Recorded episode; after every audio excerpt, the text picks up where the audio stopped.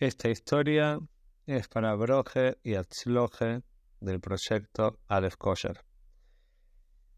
Luego de ya haber grabado Baruch Hashem más de 450 maíces, me di cuenta que todavía no estaba la historia completa de Yud Estamos, una historia muy importante que nos ayuda también a entender nuestro presente, ya que toda la lucha que el Friedrich Rebbe luchó y se esforzó en la Rusia comunista fue la que después alentó también al Rebbe a salir a conquistar el mundo.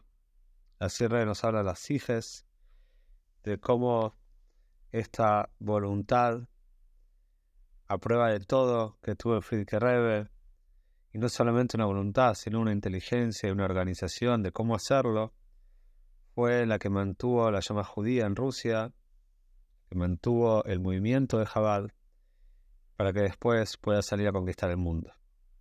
Así que hoy vamos a contar la historia de Yubi Estamos con bastantes detalles, sacada por supuesto del Yoman personal del Friedrich Rebbe. Tenemos el Shus de que está el diario personal Regime Samaiser, la regime, las anotaciones de, sobre cómo fue la, la prisión de Friedrich Rebbe, la cárcel comunista y la posterior liberación. Todo esto empieza en el año Torreish Peizain, estamos hablando 1926-27, en el día 14 de Sibon a las 12 de la noche. Era un día en el cual el Friedrich Rebbe estaba recibiendo personas para yejidos en audiencias privadas. Y posterior a una noche larga de yejidos, ya era tarde, Friedrich Rebbe estaba ya pronto para cenar y luego para ir a dormir. De repente irrumpieron en la casa del rey anterior. El anterior estaba acompañado por sus tres hijas, Rebetzen Hayamushka, posterior esposa del Rebe. Estaba la Rebetzen Sheina, posterior después casada con Orestein, con la familia de Orestein. Y después estaba también Rebetzen Hanna, casada con Shmerea Gurari, quien era ella, era la hija mayor. El Friedrich estaba, también estaba acompañado por su esposa, la red de Jomedine, y por su mamá, la red de la esposa de Rebbe Rashab. Cuando tocan la puerta, el Friedrich Rebbe ordena que abran y los policías, que se llamaban el apellido de ellos, Nachmanson y Lulev, estaban acompañados también por eh, otras personas, por otros policías, preguntaron si acá era la casa de la familia Schneerson. A lo cual el rebe contestó, el rebe anterior contestó que si vienen y tocan el timbre de una casa, por supuesto es que deben saber quién vive ahí. Ya de entrada vemos, como el rebe anterior, toda su relación con la autoridad comunista, con los policías y posteriormente en la cárcel, fue una relación mi le mato, desde arriba hacia abajo. Es decir, Nunca se dejó impresionar, nunca se dejó asustar y siempre despreció delante de, la autoridad comunista a todo este aparato represor. Friedrich le preguntó qué querían, ellos dijeron que venían a hacer una realización, venían a revisar la casa. Friedrich siguió haciendo sus cosas y dijo que podían revisar tranquilos todo esto también el rey anterior pidió por favor de que no hagan ruido, que su mamá, la red estaba Sore, la señora mayor, estaba durmiendo, que estaba a descansar. Si bien es verdad que el rey anterior dice que hubo un atisbo de humanidad cuando trataron de no hacer ruido y de no molestar, pero realmente la maldad era muy muy grande. Y la red Sore se terminó levantando, despertando. Cuando vio lo que estaba pasando, inmediatamente se dio cuenta que querían llevar a su hijo preso, empezó a suplicar, empezó a llorar. Nachmanson y Lule le pidieron a Rabbi Rashab que por favor calle a su madre. Y también las hijas del rey anterior se ofrecieron a ir a la cárcel en el lugar de su padre. no hubo caso. Por supuesto, ellos no habían venido solamente a revisar la casa, sino habían venido a encarcelar al Friedrich Rebbe.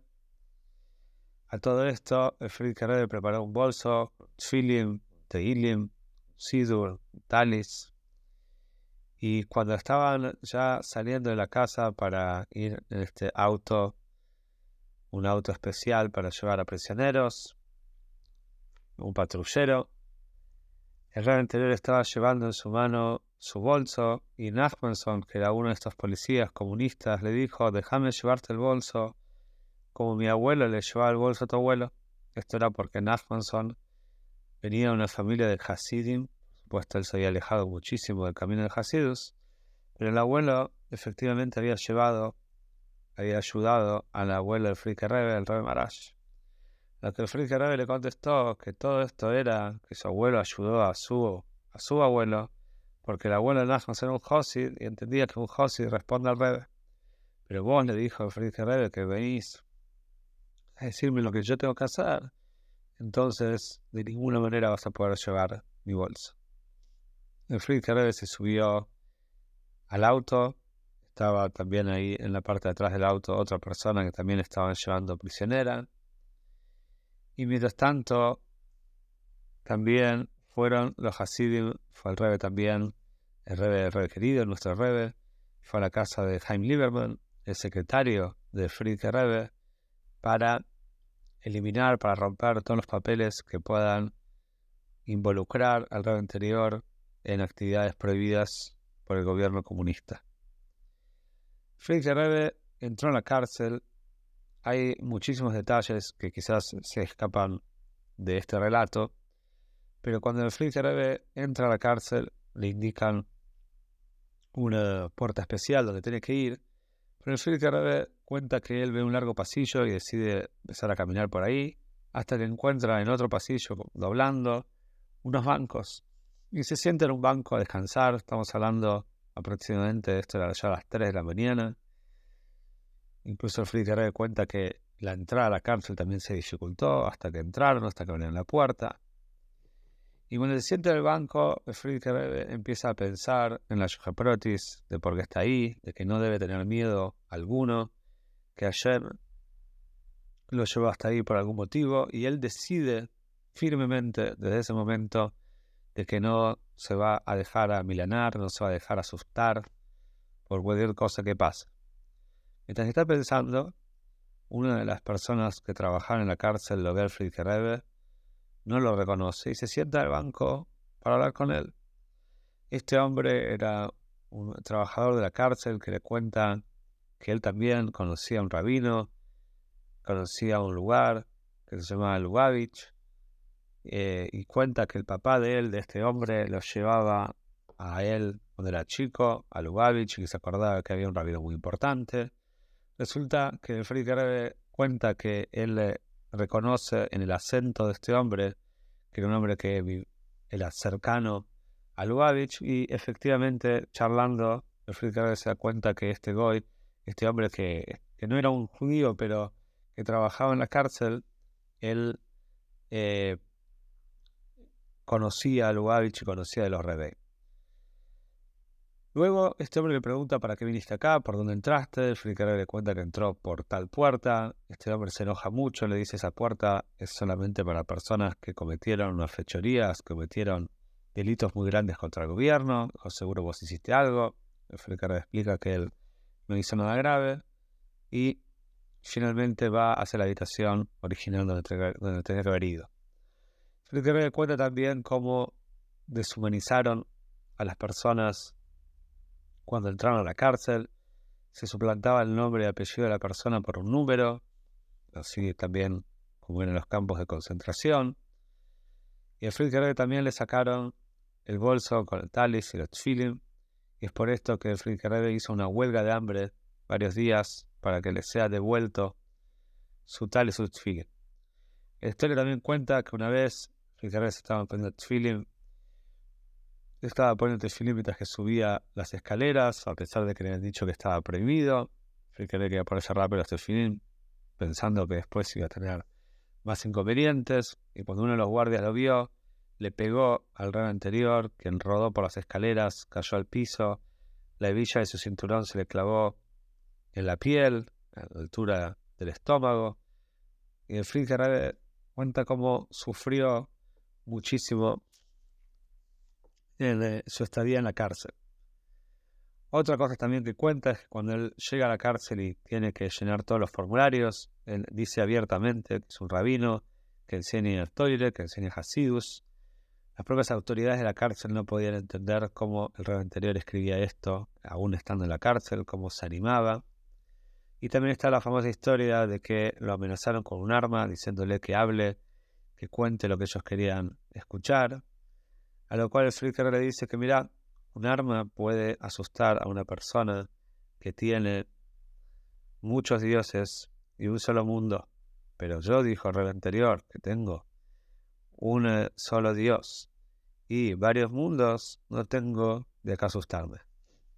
Resulta que esa noche en la cual el Rebe entró a la cárcel, entraron también muchas otras personas acusadas de traición a la patria de la madre Rusia, y de hecho fueron ejecutadas, fueron asesinadas esa misma noche.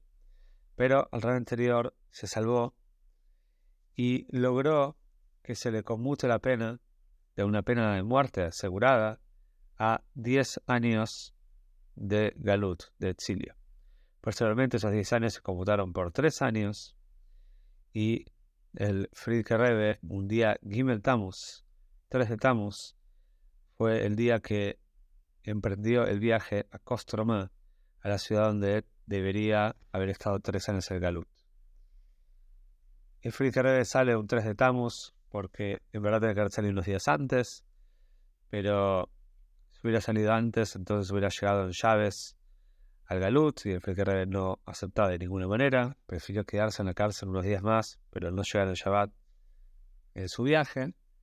Y después cuando llega en Kostromá, tenemos otras historias ya de que el rey anterior mandó a construir un Heider, que ya haya una escuela, a pesar de que creo que había solamente un solo chico, pero el Friedrich Rebbe ya ordenó que se haga una escuela para que él cuando llegue a un lugar así ya tiene que haber una escuela judía funcionando, no importa la cantidad de chicos, sino la calidad. Y después por Hashem la pena se pudo volver a conmutar en la práctica Friedrich Rebbe estuvo solamente unos días y se le fue comunicado un 12 de Tammuz que iba a ser liberado y en la práctica se hizo efectiva la liberación un 13 de Tammuz porque el 12 de Tammuz en ese año, esa fecha, como había caído el calendario gregoriano, era un feriado nacional en Rusia. Entonces fue liberado recién el 13 de Tammuz. Y ese es el motivo que festejamos tanto el 12 y el 13 de Tammuz como el Ule, la fiesta de la redención, de la liberación, no solamente del Rebe de manera particular, sino de toda la generación en general. Esto nos trae mucha, mucha fuerza, así como el Rebe dice en todos los fabrenes, esta es una fecha muy especial. De hecho, el Rebbe, los favores eran favores muy extensos, lo estaba de muy buen semblante, muy buen ánimo, muy alegre, ya que es una fecha que nos da mucha fuerza y nos ayuda en esta guerra final que tenemos todos con el Golus para que tengamos Shiach, Tzitenu, primero medio pronto en nuestros días.